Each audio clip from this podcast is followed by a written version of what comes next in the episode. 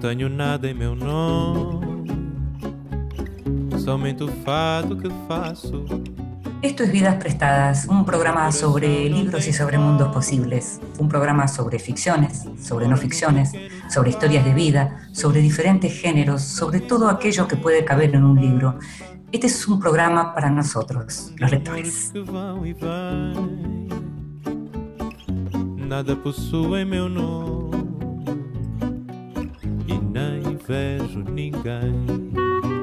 este último programa del año se nos ocurrió que lo mejor que podríamos hacer para representar lo que fue este año tan atípico y al mismo tiempo tan rico en cuanto al contacto con autores, elegimos algunos fragmentos de algunas de esas entrevistas que estuvimos haciendo durante este año. Arrancamos como siempre, pero al poco tiempo tuvimos que empezar a improvisar, como improvisamos todos. Tuvimos entrevistas telefónicas, tuvimos entrevistas por Zoom, tuvimos entrevistas de diverso tipo. Seleccionamos algunos fragmentos de esas entrevistas y queremos compartirlas con ustedes. Vidas prestadas con Inde Pomeráñez.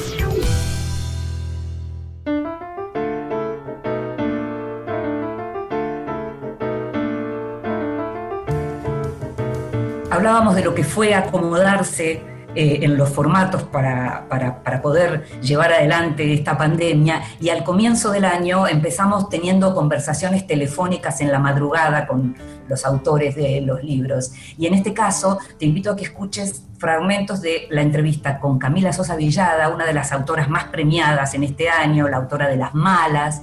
Después Martín Coan, el escritor argentino, con quien hablamos justo cuando se publicó su libro Me Acuerdo.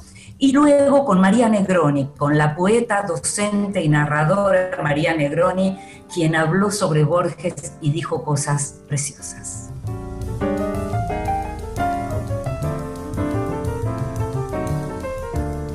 Voy a tener la posibilidad de conversar con alguien que hace rato tenía ganas de entrevistar y que está al otro lado del teléfono, ella vive en Córdoba, es eh, Camila Sosa Villada y muchísimas gracias por estar ahí Camila. ¿eh? Hola Inde, ¿cómo estás tú? No sé por qué para explicarme a mí me funciona un poco el, zodíaco, especialmente este signo, Acuario. Em, soy una persona así que está constantemente mm, tratando de trascender los límites, tratando de correr un poco más los límites. Eh, como esto que te decía, como traficando de un sitio a otro, constantemente información, eh, literatura, música, eh, emociones que yo puedo llegar a traducir bajo alguna expresión artística, ¿verdad? Sí, eh, yo mientras te escucho pienso que por un lado estamos hablando, digamos, de todas estas manifestaciones artísticas y pienso también en, en todas tus vidas, ¿no? Tus diferentes vidas, en general, eh, que de todo eso vos hablas mucho en tu literatura, hablas en, hablaste también en el ensayo en el viaje inútil, ese ensayo precioso eh, que salió en, Documenta, eh, y, en las malas, digamos, que podemos leerlo como una novela, decía Malena Rey cuando te entrevistó en el Malva en una entrevista muy linda que te hizo, que ella hablaba de los instrumentos narrativos del libro y, el modo por el cual se puede leer como una novela, y, y también decía como una crónica. ¿No? Sí. Hay muchas vidas, por eso te preguntaba cuál sos. Mira, la que está buscando, a mí me gusta hacer las... Es como decirte, yo lo digo en el viaje inútil, tener una vida que eh, se pueda escribir, hmm. eh, tener un relato, ¿sabes? Sí, sí. Eso es lo que me interesa. Yo no sabía decirte si yo lo hago para escribirlo eh, o lo escribo una vez que me ha sucedido, yo la verdad que no lo sé, pero necesito tener un relato, hacer un relato eh, que se salga de la expectativa que puede llegar a tener la gente alrededor mío, por eso yo nunca voy a reconocerte a ti quién soy. Hmm. Yo sí puedo decirte quién no soy, que es algo muy saludable que yo aprendí a hacer de Marlene Guayar, una amiga muy inteligente que yo tengo, eh, que es decir, bueno, yo no soy tal cosa. Es decir, yo no soy... Definirte por lo que no sos, digamos. Exactamente, Mm. yo no soy un genocida, yo no soy un violador, yo no soy eh, una persona que golpee niños, yo no soy una persona que robe, eh, etcétera. Esas Mm. cosas yo sé que no las soy. Mm. Entonces tengo un margen enorme para desplazarme por todas las posibilidades infinitas que tiene la cultura, de verdad, para Sí. existir. Mm. Eh, y para fugarse también. Es decir, si yo sintiera que me están, ah, porque además me sucede muchísimas veces, me sucede en el amor.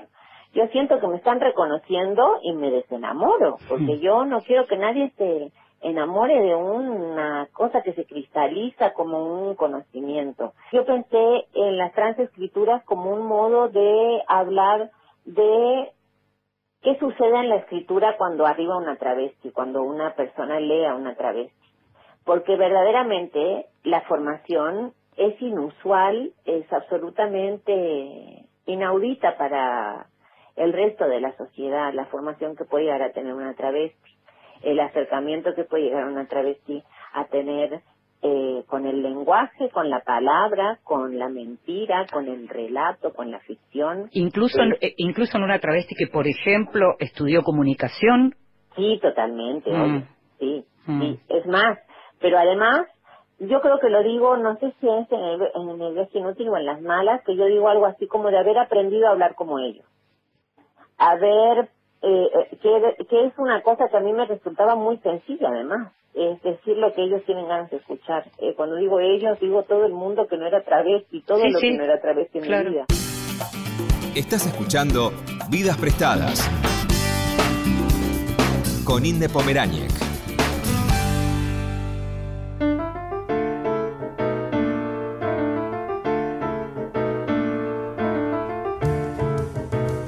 Un autor que nosotros queremos mucho, respetamos mucho y leemos mucho, que es Martín Coan, que suele irse a dormir más temprano y que esta vez nos hizo la gauchada de quedarse al otro lado para conversar con nosotros. Hola Martín, buenas noches, ¿cómo estás? ¿Qué tal, Inde? ¿Cómo estás? Vos hablabas en realidad de la literatura y de cómo te interesaba, digamos, trabajar desde la ficción, la alteridad y lo difícil que era ponerte a hablar de vos. Sin embargo, en mi acuerdo, con toda la distancia que pueda tener una lista de recuerdos, hablas de vos.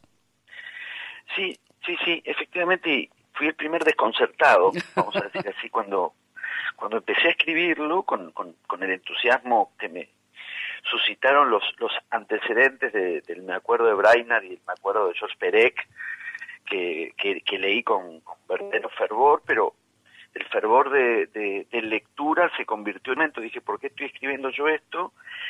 Que nunca sentí ningún interés en escribir sobre mí mismo ni sobre mis propias vivencias o mis propios mis propios recuerdos Sí. y la explicación que encuentro hasta el día de hoy es que, que, que el impulso no fui yo mismo, digamos, la- el motivo no fui yo mismo ni mi propia vida ni mi propia memoria, sino esa esa manera de disponer los recuerdos que inventaron que inventó Brainard, retomó Perec entre otros que Sí, sí, sí. porque honestamente no no fue exactamente un ejercicio de sumergirme en la memoria y eh, y escribir sobre mi propia vida, aunque efectivamente lo, todo, todo lo que se dice ahí tiene que ver con mi vida y, y proviene de, y son recuerdos míos. A la vez, a la hora de la escritura, porque después lo extraordinario, lo sabemos, lo extraordinario de la literatura es, es que uno no sabe lo que va a pasar en la lectura, no sabe Claro. lo que va a pasar en cada lectura No lo controla, lógico. y, y- y uno ya ni lo, no, digamos, eh, hay- hay- yo sé que hay escritores que quieren controlarlo, pero como yo me, me considero un lector, más que nada, y un crítico literario, Sí. y profesor de literatura, Sí. eh, muy lejos estoy de suponer que, que, que tenemos que supeditarnos a, a las intenciones o a los controles del autor. Al contrario, nos fascina la literatura porque ese, ese control y esa soberanía autoral no existen. Y no pretendo ejercerla cuando se trata de libros que escribí yo mismo Claro. solo que en, al dar cuenta de cómo fue para mí la escritura, Mm. en algún sentido el, el impulso no era, digamos, eh, volver sobre mi propia vida. ¿En qué sentido? En que yo no la encuentro interesante. Que es aquello que me ha alejado una y otra vez de la escritura autobiográfica. No me encuentro interesante para la literatura, no encuentro mi vida como un objeto interesante para la literatura. A ver, perdóname, pero yo digo, eh, justamente e, es el momento para leer el libro fenomenal para la edad que tenés. Naciste en 1967, no sos una criatura, pero escribiste mucho. Y escribiste mucho en diversos formatos. Escribiste novelas, solo podríamos mencionar Ciencias Morales, Fuera de Lugar, Dos veces Junio, Bahía Blanca. Hablando de ensayos, estamos hablando, después pensemos que es Me Acuerdo, pero mm. podemos hablar de Narrar a San Martín, que es tu tesis doctoral además, Ojos Brujos, 1917. Podemos hablar de los cuentos de Cuerpo a Tierra, podemos hablar de Una Pena Extraordinaria, podemos hablar de tu trabajo con la literatura, como estabas mencionando, con la docencia, podemos hablar además de tu participación en en la escena pública, Martín Coan, ¿por qué decís que tu vida no importa? No, me es interesante como objeto literario. Mm. Si nos encontramos a tomar un café, ¿querés que charlamos? o, ahora, o ahora mismo puedo charlar. Claro, entiendo, entiendo. No es, que, no es que no esté en condiciones, sino es que no ve ahí que haya nada como, como tema, sino para la literatura aquello que puede suscitarme una motivación para ponerme a escribir. Pero Martín, mira, yo fui, soy editora, ¿no? Entonces no puedo dejar de leer y digo, a mí me traen alguien, un, un, libro en donde me va a contar su experiencia como actor infantil en la década del 70 en publicidades y te digo, sí, y eso está en mi acuerdo. Claro, pero fíjate una cosa, Inde. Si uno escribiera, si yo hubiese, me hubiese dispuesto a escribir algo así como recuerdos de infancia, no sé, llamarlo incluso cuadernos de infancia como homenaje a Nora Lange, sí. Eh, hay una cantidad de cosas irrelevantes que, eh, que en el me acuerdo caben y en un libro de recuerdo de infancia no caben. Vidas prestadas. En la noche de la radio pública.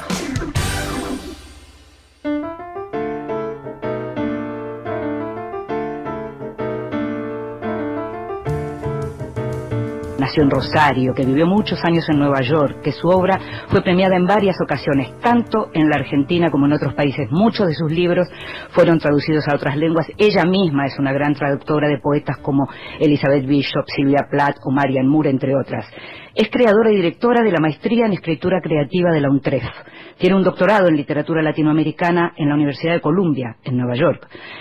Fue reconocida con distinciones como la Guggenheim o el Conex de Platino. Y te estoy hablando de María Negroni, que está al otro lado del teléfono. Gracias, María. Vamos a hacer un rodeo. Vos me preguntaste si yo era narradora. Yo no creo que yo sea una narradora. Yo creo que yo toco diversas me meto, soy medio una intrusa, que me meto en distintos campos, pero siempre lo fundamental es la poesía. Y la, cuando digo la poesía, ahí siempre lo tengo que explicar, porque la poesía contra lo que suele pensar la mayoría de la gente, que es el, verso, la rima, la música, las emociones, eh, no, la poesía es el, digamos, el género en donde eh, el lenguaje tiene más conciencia de sí mismo, de sus limitaciones, de sus trampas, etcétera, ¿no? Sí. Entonces, este, y la poesía vos eh, como, sabemos, o sea, la poesía es un condensado, es un concentrado, podríamos decir que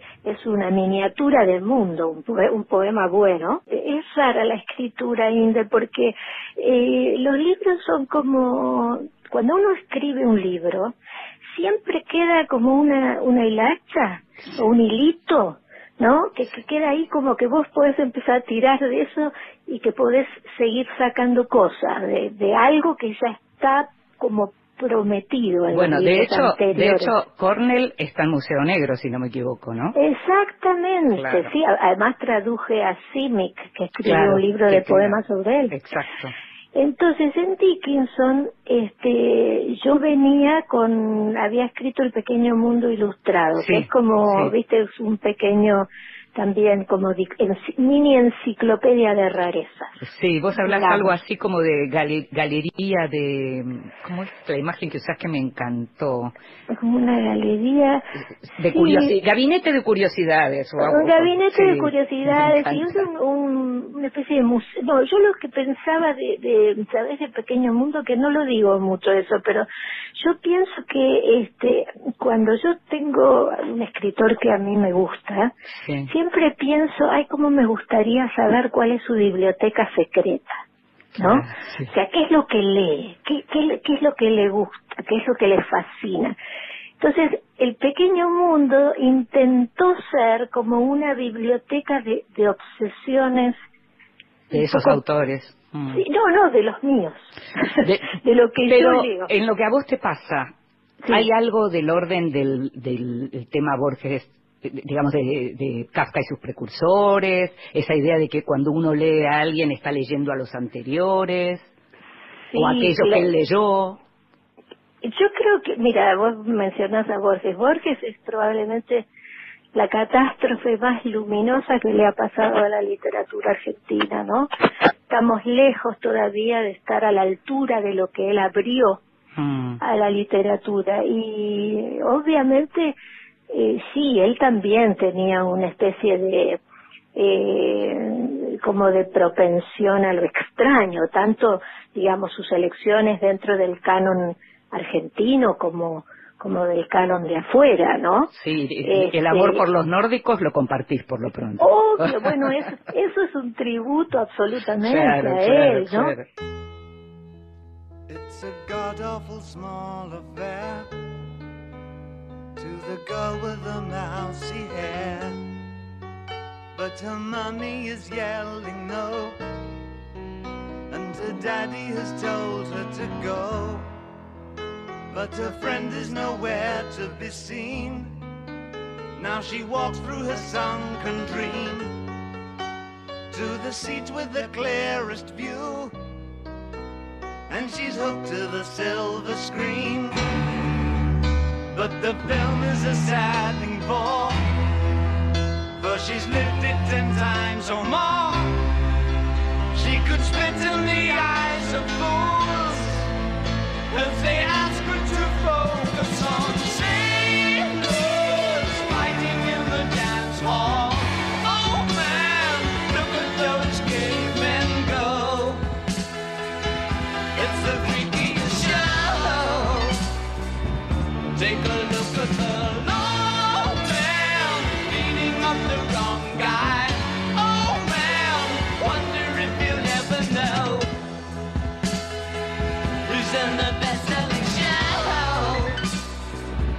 is their life on Mars?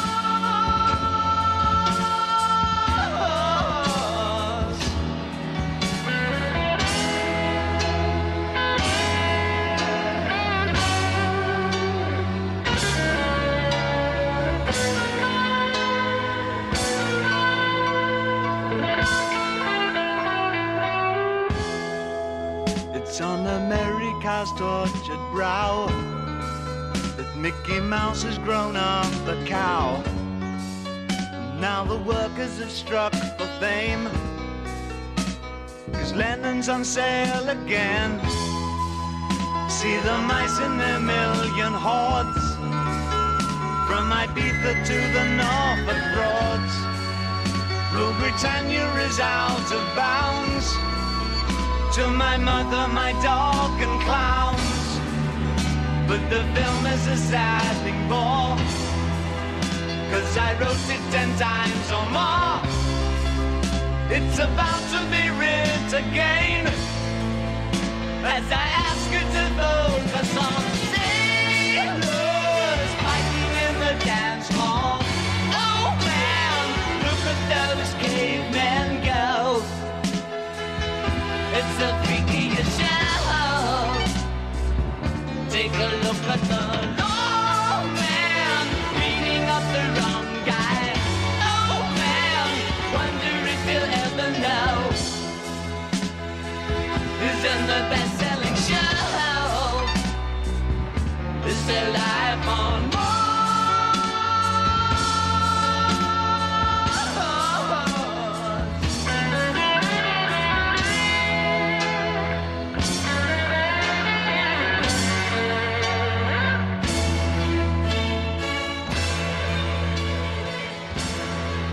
David Bowie, Life on Mars.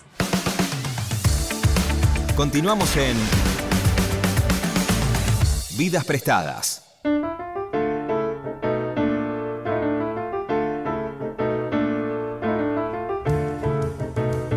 La pandemia no solo trajo incomodidad, sino que también trajo algunos permisos, como por ejemplo eh, empezar a entrevistar a autores que nos interesan mucho, que leemos mucho y que viven fuera de la Argentina. En este caso te invito a que escuches un fragmento de la entrevista con el autor guatemalteco Eduardo Halfon, que por primera vez fue publicado en la Argentina, su libro Biblioteca Bizarra fue publicado por Godot. Luego hablamos con el autor español Jorge Carrión a propósito de la salida de su ensayo Lo Viral, y luego hablamos con la escritora argentina Selva Almada, quien acaba de publicar su última novela, No es un río.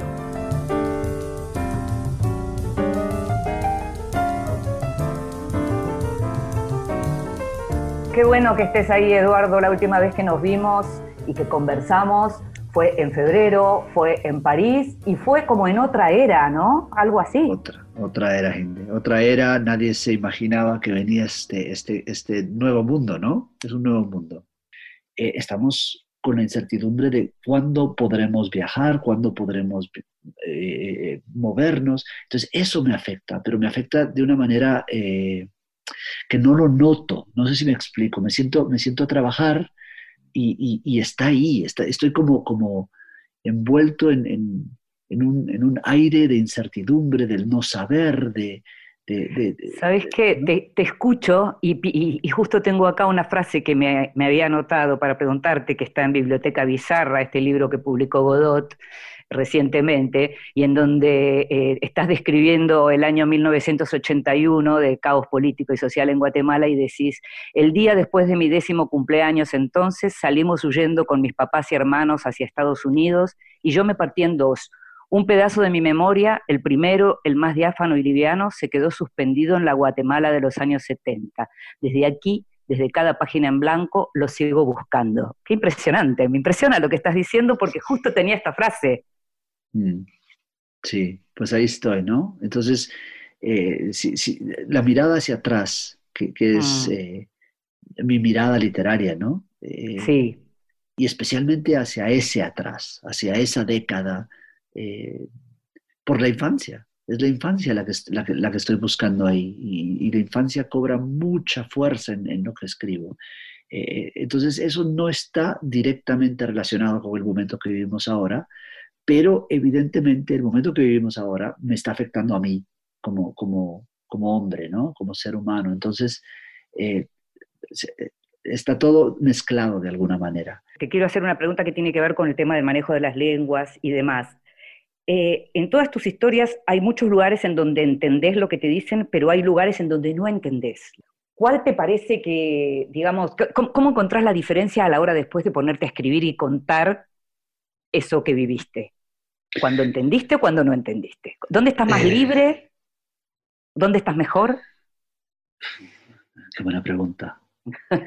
eh, creo que estás más libre. Cuando no entendiste, mm. eh, eres más sincero. Porque cuando entendiste, en realidad no entendiste.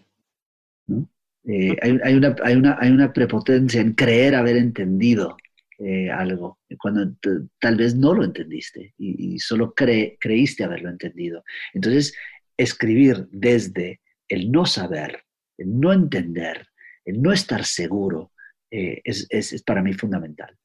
Mm. Partir de un punto en donde no sé, veamos, veamos mm. a dónde me lleva. Mm. Entonces, no, no, ahí, aparece un poco también el, el cronista, ¿no? Sí. Claro. Absolutamente, sí. Es, bueno, es que soy un cronista, ¿no? Sí, eh, sí, sí. Soy un cronista. un cronista eh, de ficción, ¿no? Porque, porque es ficción lo que estoy haciendo a fin de cuentas. No es, no es autobiografía y no es memoria, sino es, es ficción, porque es un drama, es una... Es sí. Eh, es, un drama que yo estoy construyendo en, mi escenario, eh, pero el telón de fondo es, es mi vida. Estás escuchando Vidas Prestadas con Inde Pomeráñez.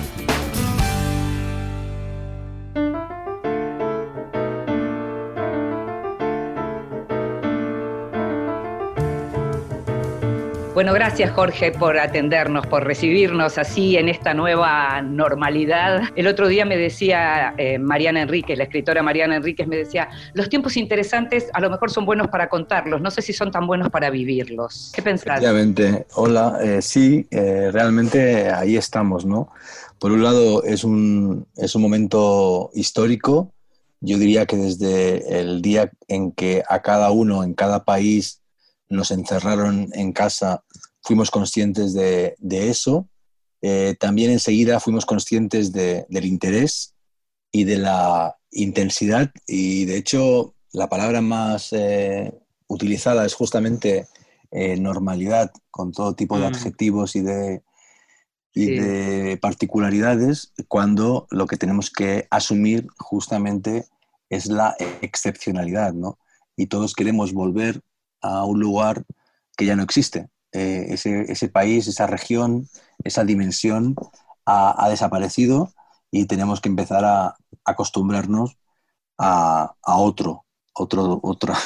Yo en el libro digo que hemos pasado de la, de la ciencia ficción como nuevo realismo. Te iba a preguntar exactamente eso, Porque, no sé, hace unos, unos, años era mucho más útil para entender el presente ver un capítulo de Black Mirror que leer una novela realista, ¿no? Y algo de lo que hablas mucho en este libro, le digo a los oyentes que estamos hablando con Jorge Carrión de su libro Lo Viral, que es una especie de diario fake decís vos en un momento, es un diario que en realidad fue escrito entre marzo y mayo, pero que recupera artículos, textos, pensamientos tuyos de antes y que juega con el tiempo para atrás y para adelante, para de algún modo hablar de esta realidad, de esta nueva normalidad que llegó para quedarse, como estás mencionando, en donde cambia nuestro modo de mirar, nuestro modo de escuchar, nuestro modo de producir arte, cambia el modo en que estamos produciendo arte. Como comentas, también hay muchas entradas del libro, muchos microensayos,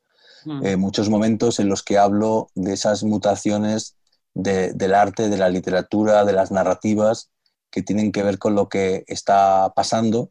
Porque, por ejemplo, yo diría que la, metáfora estética más emblemática de estos meses ha sido la pantalla cuadriculada de Zoom, ¿no? el mosaico, la colmena, eh, etc. De modo que es un libro con muchos temas, con muchas obsesiones. Vos mencionás en un momento a Virilio, que me resulta interesantísimo para todo lo que estamos hablando por esta idea de que cada invento trae su propio accidente, ¿no? Y en ese sentido, me, parece que eh, hubo un momento en donde, por ejemplo, se, tal vez lo recuerdes, se señalaba la posibilidad de que un redactor cobrara por aquellas notas que efectivamente eh, se leen más en un medio. Y eso es muy de riesgo muy de riesgo, porque no estamos hablando de calidad y estamos hablando de pura viralidad. Efectivamente, es que ahí estamos en el gran debate de nuestra época.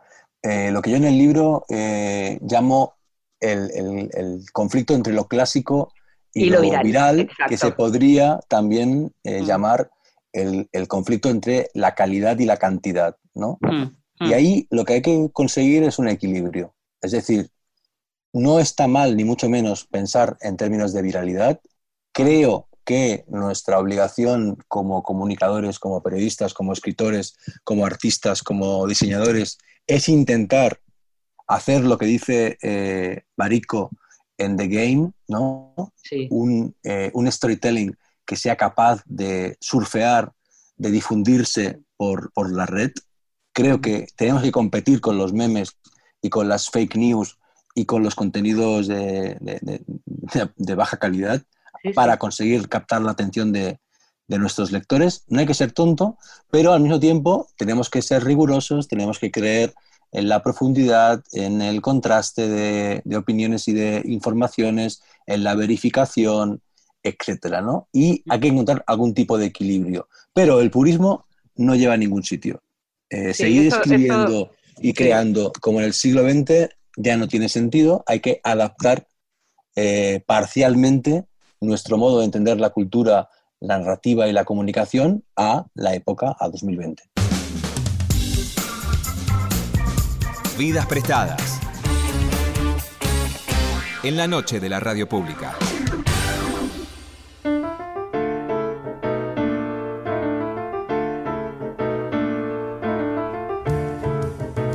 Gracias, Selva, por recibirnos a nuestro programa Vidas Prestadas. Siempre es un placer charlar con vos. Hola, Inde, ¿cómo estás?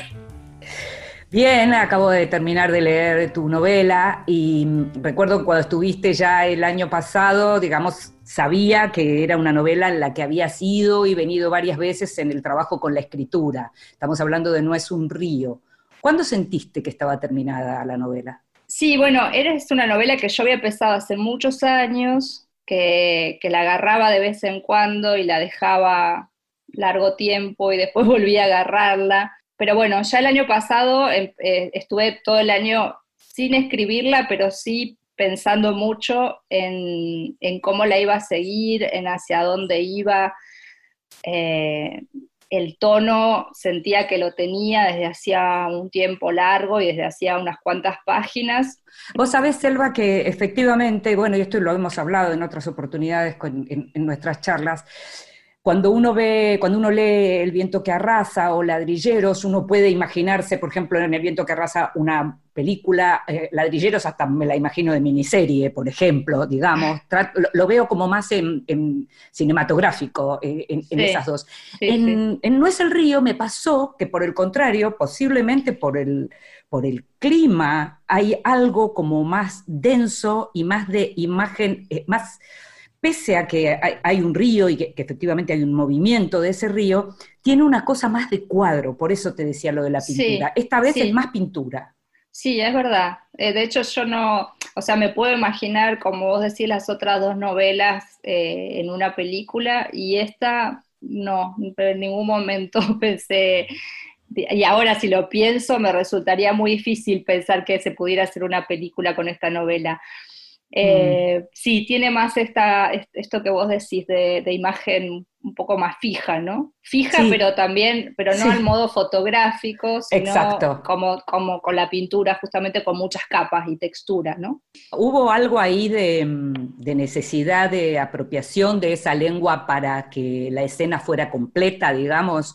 Es, no es exactamente tu lengua, tal vez, eh, es una lengua que seguramente escuchaste mucho en tu infancia y demás, pero ¿qué te propusiste en términos de lenguaje cuando, cuando te pusiste a escribir No es un río? Sí, para mí la novela tenía que, o sea, parte del, sonido, de la música de la novela tenía que ver también con poder incorporar em, esos giros y esas palabras que como vos decís muy bien son sonidos de la infancia, porque mm. la verdad es que más allá de que yo sigo teniendo contacto con, la provincia, porque mi familia vive allá y voy bastante, eh, lo cierto es que, bueno, ya no se habla de esa manera, Tiene, tienen otros giros en todo caso, otras muletillas u otras palabras que yo hasta desconozco. Y eso me parecía que, sí, que, yo quería que estuviera en la novela y, de hecho trabajé a conciencia en eso. Mm. Eh, yo creo que yo la siento como, como de, toda, de, toda mi, obra y de todo lo que he escrito ahora, yo la siento como eh, la, la novela más entrerriana que escribí y seguramente que escribiré en un mm. sentido muy íntimo, ¿no? También, como muy de, no sé, como si fuese la novela que yo quería regalarle a mi, a la tierra donde, donde me crié, no sé, algo así. Es hermoso eso.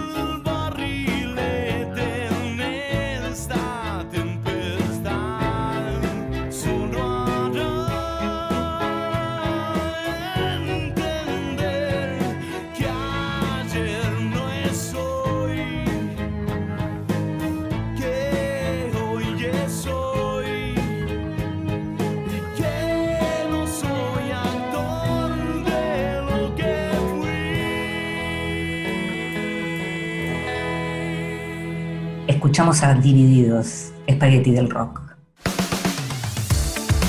Continuamos en Vidas Prestadas.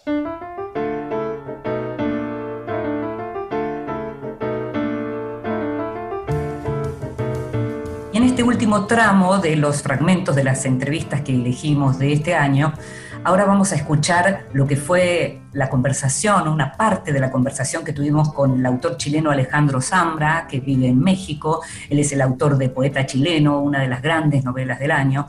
También conversamos una vez más con Leila Guerriero a propósito de la salida de su libro de columnas y con Mariana Enríquez, de quien se acaba de publicar un volumen completo con todos sus ensayos y sus textos periodísticos.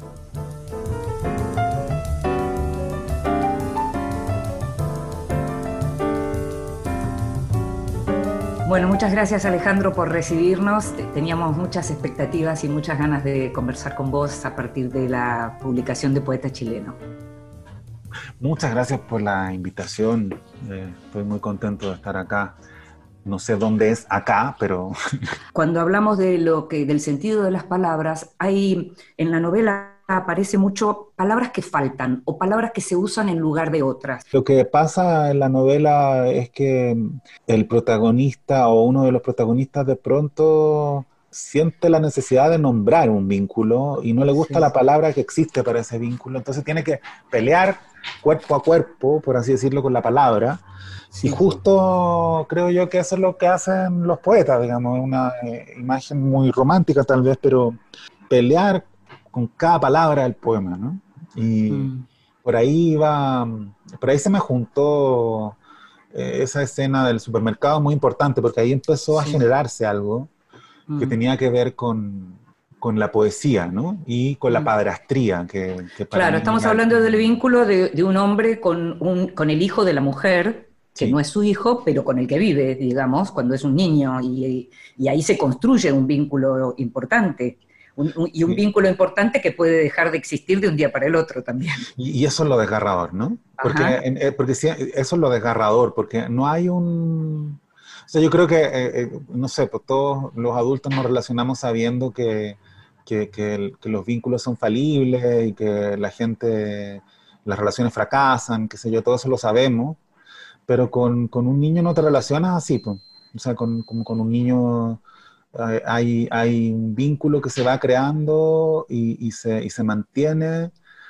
Y, también hay un para siempre eh, implícito, sí. que es muy, desgarrador. Alejandro, hay algo con la novela, vos mencionabas lo que tenía que ver con, la nostalgia y necesidad de recuperar un habla, pero también hay preocupaciones de otro orden que tienen que ver con la historia política de tu país. Esta distancia tuya, ¿cómo te hace ver este momento de Chile tan revulsivo? Bueno, lo he vivido eh, con, muchísimo entusiasmo y, eh, y a la vez eh, muchas ganas de estar allá, ¿no? O sea, mm. em, estoy muy, estoy muy en Chile eh, buena parte del día eh, y, y, creo que fue muy emocionante para todos, estuviéramos allá o no, y por supuesto habría preferido estar allá. Mm. ese momento catártico en que confluían tantas causas y un mismo sentimiento, ¿no? O sea, era muy difícil resumir las causas, pero el sentimiento sí, sí, sí era de, comunión, de hartazgo, eh, de, búsqueda de comunicación real, mm. eh, de volver a vincularse con el barrio, eh, con, la, con las comunidades verdaderas, ¿no? creo que ese, fue un, un, momento de efervescencia precioso que a la vez inmediatamente em, se mezcló con el dolor porque eh, hubo eh, crímenes de Estado, o sea, porque mm, hay, mm. hay víctimas eh, que, que demuestran también la absoluta urgencia de una reforma a mm. la policía, qué sé yo. hay muchísimas eh, violación a los derechos humanos que, que, que no han tenido reparación. Estás escuchando Vidas Prestadas con Inde Pomeráñez.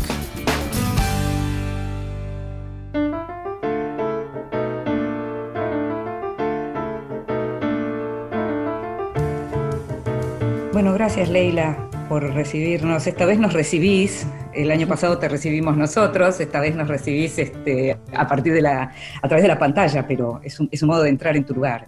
Vos que sos una de las grandes cronistas de la lengua española, en este caso hay mucho de crónica del yo también, ¿no? Contame cómo ves vos el género. La verdad es que para mí fue muy inesperado transformarme en una columnista semanal. Em, por eso que vos decís, ¿no? A mí me daba mucho miedo cuando me hablaron de hacer esta columna, me lo ofrecieron. Lo primero que pensé fue, eh, ¿cómo voy a hacer yo para tener una idea por semana? Me pareció imposible.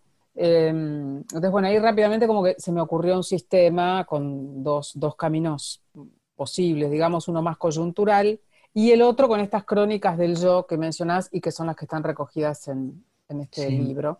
Eh, a mí el género de las columnas eh, siempre me ha gustado mucho, no soy, una, no soy una gran consumidora del género, pero revisando en retrospectivas, este, en retrospectiva, eh, algunos de los autores que a mí más me gustan y cuya obra he seguido más de cerca han sido enormes columnistas, y por citar solo a dos personas, voy a decir Roberto Arlt y Clarice Lispector. Qué difícil escribir sobre los otros eh, desde la mirada de uno y, con, y, tener ese compromiso familiar al mismo tiempo. ¿Cómo te manejas con eso? Mira, yo creo que ahí hay una doble cosa. Por un lado, uno sí se siente muy impune cuando escribe y la verdad es que todo lo que está a disposición está disponible para la escritura. Por otro lado, yo sé que esa es una, una convención que yo aplico a rajatabla cuando estoy entrevistando a una persona, cuando está claro el pacto de periodista, que yo soy una periodista que estoy viendo este, y que entonces todo lo que, lo que conversemos o yo vea va a ir a parar si yo quiero y me parece pertinente a una crónica. Ahora, cuando se trata de este tipo de mirada, que es una mirada en la que el otro está, o sea, es una mirada en la, cual tomas al otro de manera más desprevenida, no le estás avisando, te estoy mirando para escribirte. Yo soy como bastante cuidadosa con eso, me cuido, no digo cualquier cosa, eh, mm. si voy a escribir algo de un hermano o, de, mi pareja o de, mi, mi, padre o de mi madre, eh, tomo ciertas precauciones, digamos. No disfrazo, no dibujo, no miento, no, no, no, no nada, pero me reservo cosas. Leila, tenemos que ir cerrando y quería preguntarte por una columna en la que hablas de Ricardo Piglia y en un momento decís, eh, los libros sirven para salvarnos la vida. Me mm. gustaría en este programa terminar esta charla con, una palabra tuya sobre eso. Y yo, yo creo que de verdad hay libros que, de verdad lo creo que hay libros que, que, nos, que nos salvan la vida. Este, yo, por citar uno, eh, creo que a mí justamente el, diario de un suicida de Cesare Pavese me salvó. No mm. digo la vida, porque, bueno, sí la vida, porque yo no estaba, digo que no quiero decir con esto que yo estaba a punto de tirarme a un abismo y llegó el libro de Pavese, pero eh, salvan, salvan, salvan las vidas. A veces uno puede vivir y estar muerto, ¿no? O sea, pasar por la vida como si fuera una especie de zombie, de ser anestesiado, momificado, fosilizado. Completamente y yo creo que los libros te salvan en ese sentido, este, te ponen a reverberar en otra, en otra frecuencia, eh, viste, te, te, te, hunden un dedo en el corazón así y, y ya, y, te infectan con un vibrato que ya no se va de vos. Y yo a eso le llamo un poco salvar la vida. Vidas prestadas. En la noche de la radio pública.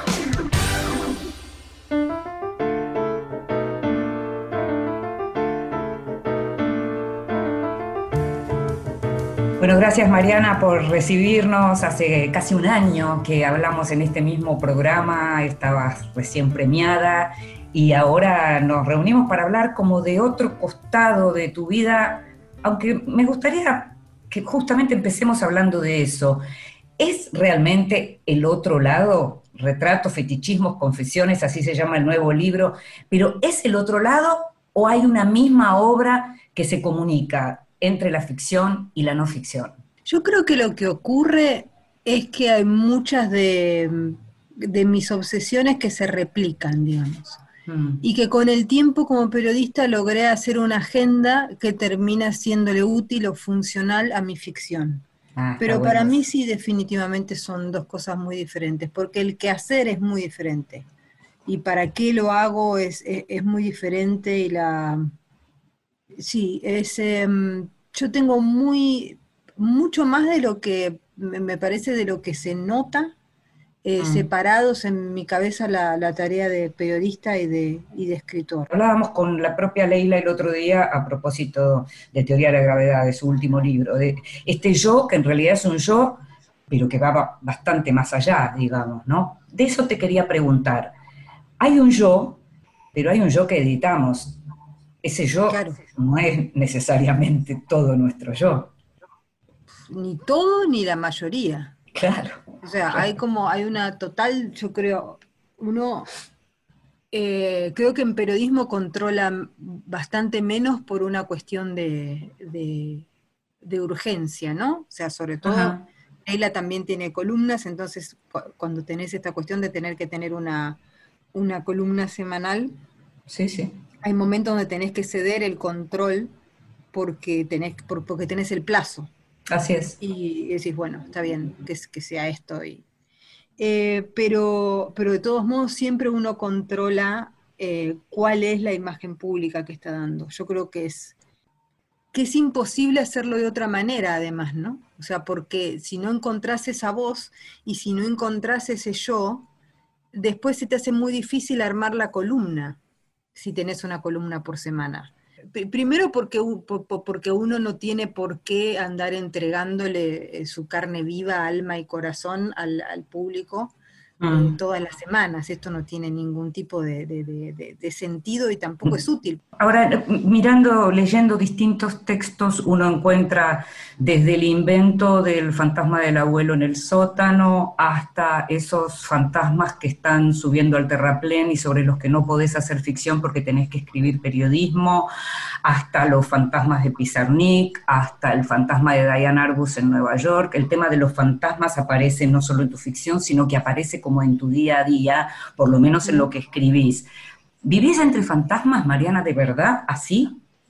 Sí, yo creo que todos. Eh, creo que lo que pasa es que hay una, hay una predisposición, em, yo diría, eh, eh, sensorial a, a, estar abierto como ese tipo de narrativas en la vida o no que una persona decida no querer verlo porque no tiene esa sensibilidad, porque no piensa de esa manera, porque lo quiere pensar desde la casualidad, la política, lo que vos quieras, me parece bien, o sea, me parece que cada cual tiene la sensibilidad que quiera, pero que eso, digamos, no, no, no, no te resulte inquietante en ese sentido, eh, digamos, lo es, es, bastante normal que te resulte inquietante. Sí, sí, Entonces, lo que yo sí tengo claramente es, una sensibilidad orientada hacia poder percibir esas cosas con más claridad que otra, que, otra gente, pero creo que es eso nada más.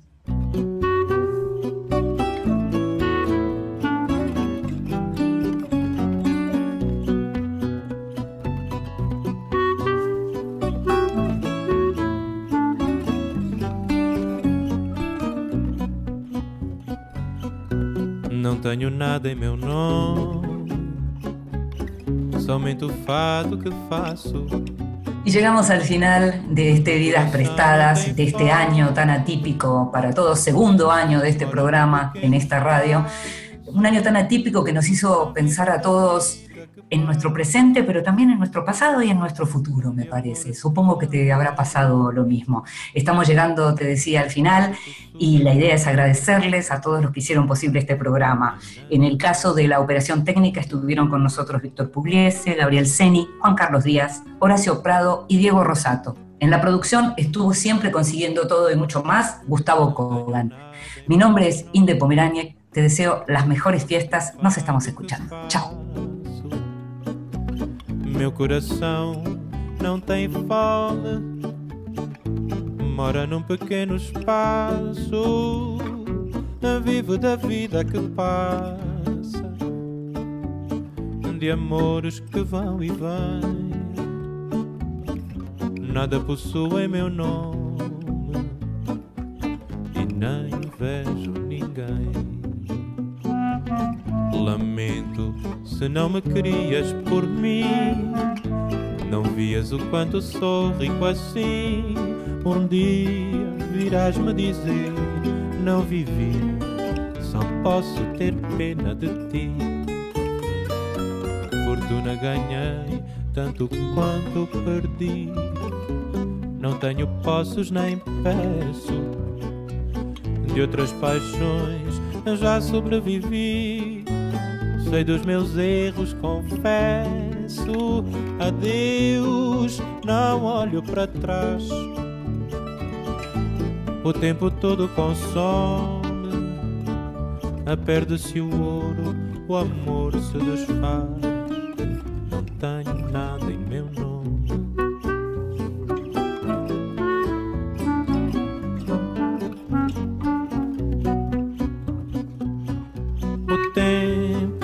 todo consome. Não tenho nada em meu nome. O